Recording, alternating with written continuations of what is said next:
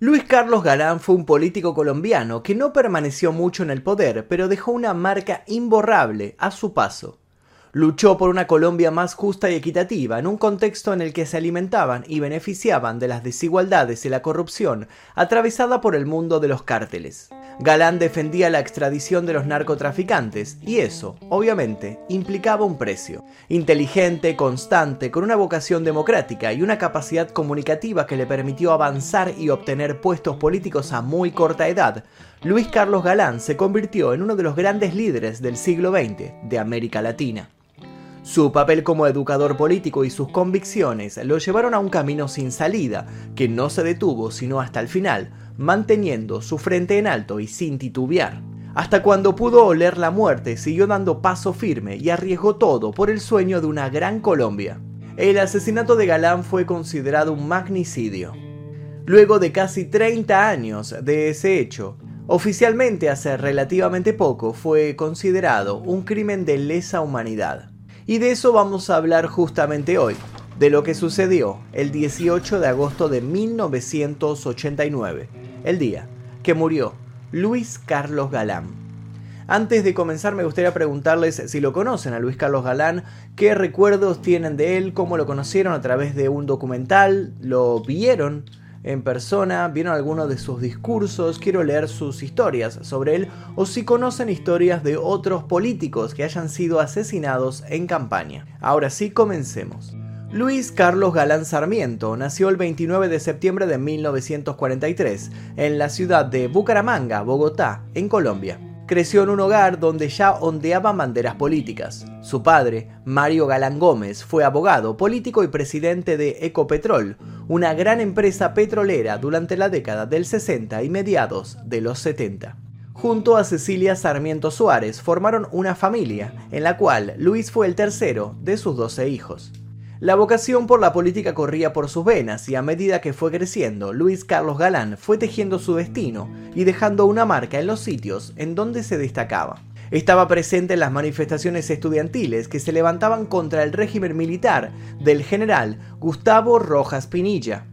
En uno de estos enfrentamientos, Galán recibió una piedra en el rostro que le golpeó la nariz y le dejó una marca de por vida recibía tantas piedras como las que lanzaba, y por eso estuvo detenido en varias ocasiones. Cada golpe parecía ser una motivación para un único fin en aquel momento, derrocar la dictadura. Así fue el caso cuando en 1961 comenzó con sus estudios en la Universidad Pontificia Javeriana, en la carrera de Derecho y Economía, la militancia y la juventud que estaba atravesando dejaron ver cómo Luis Carlos estaba forjando un perfil político innegable.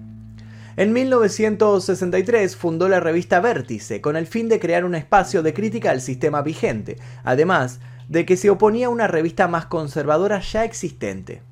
La experiencia con la revista lo encausó para iniciar su carrera como reportero, título con el cual se desempeñó por años. Tiempo después, gracias a esta profesión, ganó gran versatilidad en su forma de hablar. Oratoria que sumada a su capacidad de liderazgo se fusionó y le facilitó el camino para que terminara involucrándose en la clase dirigente. De esa manera, Luis Carlos Galán asumió con tan solo 27 años como ministro de Educación, volviéndose el hombre más joven en ocupar ese cargo.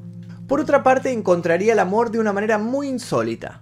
A él le había tocado estar arriba de un avión secuestrado en Cuba. A su regreso, relató esta crónica con el título Un instante para morir y la publicó en el diario El Tiempo.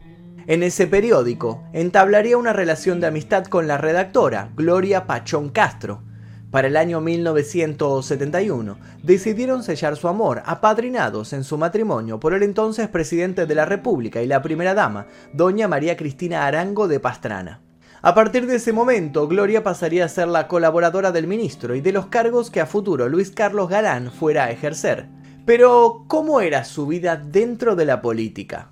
Su paso como ministro fue arrollador. En tan solo los primeros dos años logró varios avances en el sector educativo, como la profesionalización de la educación, desarrolló un sistema de validación del bachillerato para los mayores de 25 años y promovió la reforma universitaria de 1971. También impulsó proyectos que cuestionaban lo vigente, como haber generado una ley de impuesto a los cigarrillos para financiar el deporte, por ejemplo. Todas las medidas que tomaba las hacía bajo la bandera del Partido Liberal vigente en ese momento. Pero claro está que para una persona como Galán, que no podía dejar de ser fiel a sus principios, algo le hacía ruido y sentía que aquellas pequeñas diferencias de pensamiento se estaban volviendo grandes grietas. Así fue que en 1979 decidió abrirse del Partido Liberal y fundar junto a Rodrigo Lara Bonilla un nuevo comienzo, el nuevo liberalismo. Luis Carlos Galán soñaba con poder satisfacer las necesidades de los más carenciados, de los olvidados, y tenía en su mente muchos proyectos para concretar a través de su inserción en el ámbito político. Pero cada vez más frecuentemente encontraba el techo en sus propuestas debido a las diferencias existentes. Galán estaba de acuerdo con la descentralización administrativa del país, terminando con los monopolios económicos y brindando una apertura del sistema de salud en el que ningún habitante colombiano quedara fuera de él. Pero estos cambios que proponía suponían enfrentarse con temas como la corrupción, el narcotráfico y el clientelismo político. El hecho de situarse con esa bandera, la de afrontar a temas tan cabales y enraizados en la cultura colombiana, lo ayudó a ganar muchos adeptos, de la misma manera que generó varios enemigos. Para poner un poco en contexto, en la década de 1980 en Colombia regía un conflicto armado interno. En él, las mafias ligadas al narcotráfico, en colaboración con el Estado, traficaban drogas hacia Estados Unidos, Europa y el resto del mundo, generando una relación de control e influencia sobre la política, la cultura y la economía colombiana. Entre las principales mafias estaban el cártel de Medellín, cártel de la costa, el cártel de Cali y el de Bogotá, las cuales financiaron grupos paramilitares para proteger los cultivos o centros de procesamiento de drogas ilegales. El dinero proveniente del narcotráfico empezó a influir tanto en los partidos políticos como en sus campañas. El Estado colombiano, en su afán de combatir contra el narcotráfico, terminó cometiendo delitos que fueron considerados terrorismo de Estado. Las cosas se iban poniendo cada vez más oscuras. Mientras tanto, la población quedaba en medio de esta disputa y era víctima de una violencia sin escrúpulos, sobre todo en las zonas urbanas, en donde se libraban guerrillas que eran muy difíciles de detener. Existía corrupción en los partidos políticos ya conocidos, el liberal y el conservador, pero con la aparición de Galán llegaba una bocanada de aire. Sus propuestas de por sí renovadoras, con lineamientos de anticorrupción, antinarcotráfico y antiviolencia, revolucionaron a la sociedad civil y le otorgaron una esperanza de cambio. Galán ya pisaba fuerte a nivel nacional, habiéndose destacado en sus puestos y luchas, volviéndose todo un referente. En el año 1982 decidió presentarse en las próximas elecciones como candidato a presidente. El conservador Betancourt fue electo y los votos que obtuvo Galán lo llevaron a ganar el tercer puesto. Aunque no pudo alcanzar la presidencia, logró un lugar en el Senado y su colaborador, Rodrigo Lara Bonilla, fue nombrado ministro de Justicia. Bonilla lo acompañó desde su nuevo puesto y lo apoyó con sus ideas que implicaban avanzar en contra del narcotráfico, en especial contra el cártel de Medellín liderado por el temible Pablo Escobar. En plena campaña presidencial, Lara Bonilla realizó varias denuncias que señalaban al narcotráfico, reabriendo procesos que inculpaban a Escobar y a otros capos narcos. En este canal van a poder encontrar un video sobre la historia de Pablo Escobar y todo lo que hizo y su relación con esta historia en particular. Si lo quieren ver se llama El día que murió Pablo Escobar. Lamentablemente, apenas pasados unos pocos meses de estar ejerciendo como ministro, en abril de 1984, Bonilla fue asesinado dentro de su auto en Bogotá. El cártel de Medellín respondió con su muerte a la lucha que había librado en contra de ellos y de su negocio. Como consecuencia de este hecho, Betancur aprobó la ley de extradición y el Estado colombiano entró en guerra con los grupos narcos, guerra que duró más de 10 años. En este momento histórico en Colombia, recordado como uno de los más violentos de la historia de ese país, Luis Carlos Galán, lejos de intimidarse, redobló la apuesta y afianzó su lucha por una sociedad más justa, fiel a sus ideales. En 1986, Galán continuó como la tercera fuerza con el Partido Nuevo Liberalismo y con el mismo discurso contra el narcotráfico, la corrupción y la idea de un nuevo país apoyó la campaña electoral del liberal Virgilio Barco, quien luego fue elegido como presidente. Finalizando la década del 90, Galán abandonó el movimiento del nuevo liberalismo y regresó al Partido Liberal. A los pocos meses, con el apoyo de ese partido, Galán se postuló como candidato presidencial. Estaba en su punto más alto, pero no tenía conciencia de lo que estaba por suceder. La lucha de Galán contra los narcos ya se visualizaba desde un comienzo como una mala idea. Todos sabían del poder que los cárteles manejaban y el destino de todos aquellos que los señalaban. En 1989, entre Gonzalo Gacha el mexicano y Pablo Escobar, se dieron varios encuentros en secretos, en donde el tema principal era tratar el asesinato de Luis Carlos Galán. Su incansable lucha por hacer valer los derechos de los sectores más débiles lo dejó al descubierto de quienes tenían intereses opuestos a los suyos. Galán recibió muchas amenazas de muerte, pero consciente del peligro que corría, dejó aviso de algo. Aproximadamente dos meses antes de su asesinato, dejó en claro a sus allegados que tenía la certeza de que lo iban a matar. Galán ya estaba en la mira de los cárteles y pronto tuvo su llamado de atención. Pablo Escobar estaba escondido en una finca en el valle de Magdalena Medio. Desde allí, ideó implicar a la gente del cártel de Cali para enfrentarlos con las autoridades. Para ello citó a Ricardo Prisco, quien con una ciudadanía bajo el nombre de Pacho Herrera, miembro del cártel de Cali, comprara un auto y lo utilizara para asesinar a Galán. Pero unos días después, los Priscos, que son un grupo de criminales del cártel de Medellín, pusieron un cohete en un lote que apuntaba a un lugar en donde Galán daría una conferencia. Gracias a una vecina que alertó a las autoridades, los sospechosos huyeron y no pudieron concretar el acto. Esta sensación llevó a que la propia familia de Galán le pidiera que por favor no asistiera al discurso que iba a dar en Plaza de Soacha. El 18 de agosto de 1989, Luis Carlos Galán se hizo presente en el discurso frente a todo el pronóstico que estaba circulando. La población esperaba eufórica en la plaza de Soacha.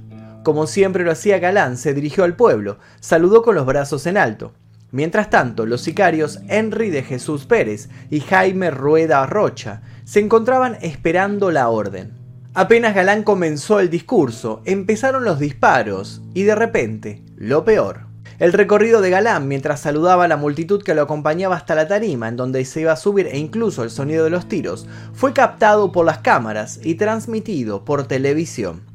Las balas provenían de una ametralladora mini Atlanta. Después del revuelo, el líder liberal cayó al suelo y entre la gente que huía corriendo y buscando lugar donde esconderse, resonaban en el aire los gritos de mataron a Galán, mataron a Galán. Cuando el tiroteo mermó y la gente se disipó, se dejó ver el cuerpo de Galán sobre una tarima con heridas de bala. Fue llevado al hospital Kennedy de Bogotá, aún con vida, pero había recibido cinco disparos, tres de ellos de gravedad, por lo que minutos después de pisar el suelo, Juan Carlos Galán falleció el 18 de agosto de 1989. Se supo que los responsables de la muerte de Galán fueron Jaime Eduardo Rueda Rocha, Henry de Jesús Pérez como los autores materiales, pero bajo las órdenes de Pablo Escobar, Gonzalo Rodríguez Gacha y Alberto Santofimio Botero. Galán fue víctima de un plan muy elaborado. Resulta que como conté anteriormente, el político había dicho públicamente que lo estaban por asesinar. Por ello, el Departamento Administrativo de Seguridad asignó a una persona para que lo acompañara en ese momento, y fue así como Jacobo Alfonso Torregrosa Melo se quedó a su lado durante todo el evento. Pero, ¿qué se sabía de este señor Torregrosa? Recordemos que lo que separaba a los políticos del narcotráfico era una línea muy delgada. Jacobo Torregrosa era un teniente de Bogotá y podríamos decir que no tenía un prontuario muy limpio. Las primeras asignaciones de tareas en la policía fueron del tipo administrativas y al poco tiempo fue corrido de su cargo por acusaciones de sus compañeros. Lo culparon por robarles dinero y varias pertenencias personales. De esa manera pasó por la aduana y en la Contraloría General de la Nación. Esta situación le facilitó formar lazos con importantes personalidades de la política. La noche del asesinato, Torregrosa se puso un chaleco antibalas para sorpresa de todos, ya que nunca antes lo había hecho. Todo parecía indicar que había actuado en complicidad y bajo las órdenes de los poderosos del narcotráfico y de la política. De Jacobo Alonso Torregrosa actualmente no hay novedades. Es considerado desaparecido desde el momento de los hechos, y desde comienzos del año 2000 la registraduría canceló su cédula por supuesta muerte.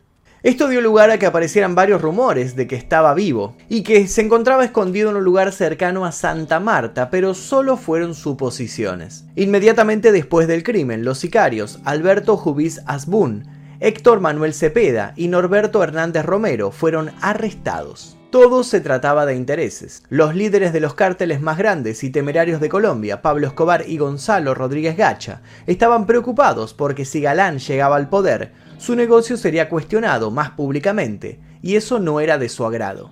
Finalmente todos estos hombres fueron condenados a 30 años de prisión. Pero faltaban varias décadas para que la verdad saliera a la luz. Se dijo que Alberto Santofimio Botero, había sido el autor intelectual, ya que Galán entorpecía sus proyectos con Escobar. Manuel Antonio González, quien era jefe de la Oficina del Orden Público y que no veló por la seguridad del candidato, también fue condenado a 22 años de prisión. El cuerpo de Luis Carlos Galán fue trasladado al cementerio central, a su sepelio asistieron más de un millón de personas, entre las cuales lo acompañaron civiles, miembros de los partidos liberal y conservador, del Partido Comunista Colombiano, la Unión Patriótica, activistas estudiantiles, sindicatos, periodistas y otros más. Juan Manuel, el hijo mayor de Luis Carlos Galán, dijo en su discurso sin pelos en la lengua, Amo a Colombia, sé que los criminales que asesinaron a mi padre no pueden llamarse colombianos, Sé que los narcotraficantes tampoco pueden llamarse colombianos. Por eso, ahora más que nunca, sé que mi padre fue un gran colombiano que jamás se intimidó, que fue fiel a sus ideales y a sus ilusiones. Por eso quiero pedirle al doctor César Gaviria, en nombre del pueblo y en nombre de mi familia, que en sus manos encomendamos las banderas de mi padre, y que cuenta con nuestro respaldo para que sea el presidente que Colombia tanto quería y necesitaba. Al día siguiente de la muerte de Galán se declaró el estado de sitio. En la actualidad, en honor a su lucha incansable por los ideales de la libertad, de la democracia y de la justicia, el 18 de agosto se conmemora en Colombia el Día de la Democracia. Y ahora quiero que me cuenten ustedes si lo conocían a Luis Carlos Galán, qué sabían de él, si son colombianos, si tuvieron oportunidad de, ver su, su mandato, de ver alguno de sus discursos, quiero que me cuenten y me aporten datos que nosotros no hayamos dicho en este video así. Comentamos entre todos y compartimos esta experiencia de conocer a Luis Carlos Galán. Les voy a dejar un par de videos aquí recomendados para que sigan haciendo maratón. Y sin nada más que decir me despido, mi nombre es Magnum Mephisto y esto fue El Día Que. Adiós.